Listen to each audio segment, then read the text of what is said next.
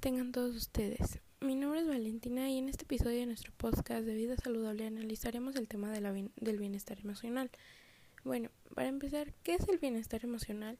Según la OMS, es un estado de ánimo en el cual la persona se da cuenta de sus aptitudes. Tener bienestar emocional parece algo sencillo, pero no lo es. Es importante trabajar en nuestras emociones para sentirnos bien y tener un estilo de vida saludable. Las emociones tienen como misión que logremos adaptarnos a lo que, suceda, a lo que suceda. No podemos dividir las emociones en cuanto buenas y malas, porque dependen de nuestras experiencias anteriores y del presente. Saber gestionarlas es la clave para lograr alcanzar el bienestar emocional. ¿Qué bienes qué es un trastorno emocional? Los, los trastornos emocionales son estados transitorios usualmente eh, debidos a situaciones percibidas por los individuos como amenazantes o de peligro. Entre las más frecuentes se encuentran la ansiedad, la ira o el estrés. ¿Qué tipos de trastornos emocionales hay? Bueno, los, los que yo encontré y creo que son los más comunes son los de ansiedad, comportamiento violento, depresión, desorden, que puede ser bipolar, eh, desorden de comportamiento, estrés postraumático, postraumático, eh, obsesivo compulsivo, oposición y desafío. ¿Cómo podemos lograr un bienestar emocional? Debemos trabajarlo mediante herramientas para sentirnos mejor con nosotros y las personas que nos rodean. Podemos emplear algunas técnicas como identificar nuestras emociones, conocernos a nosotros mismos es muy importante para sentirnos en paz.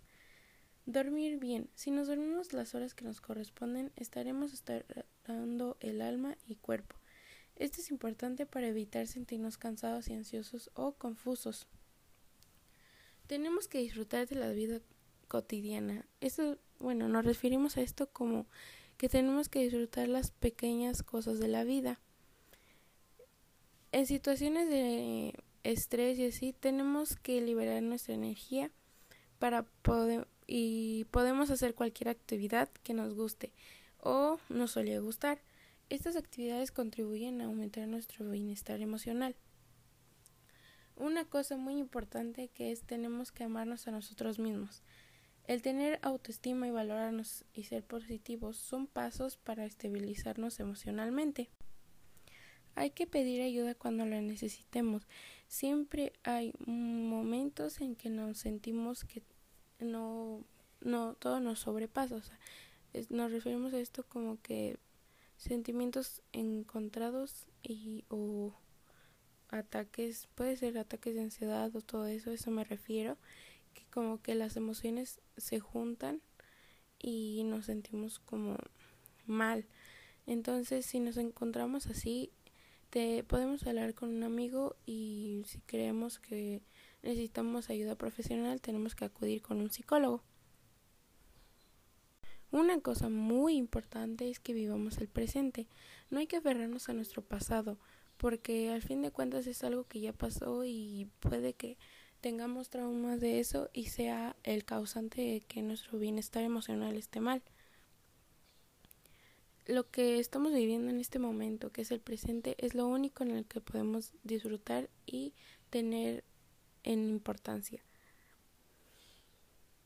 Hay que ser conscientes de todo lo bueno que nos rodea y procurar ser generoso con los demás.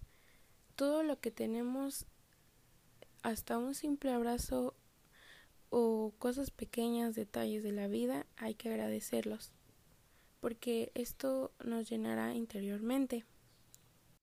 Hay que tener momentos para nosotros. Eso definitivamente estoy de acuerdo porque siento que es una parte súper fundamental para esto, entonces hay que permitirnos, aunque sea 10 minutos, de no hacer nada y ponernos a reflexionar y pensar cosas de nuestra vida. Cosas como mirar a la ventana, sentarnos a ver el sol, la luna, las estrellas, eh, meditar. Meditar ayuda mucho a eh, relajarnos y liberar todo el estrés.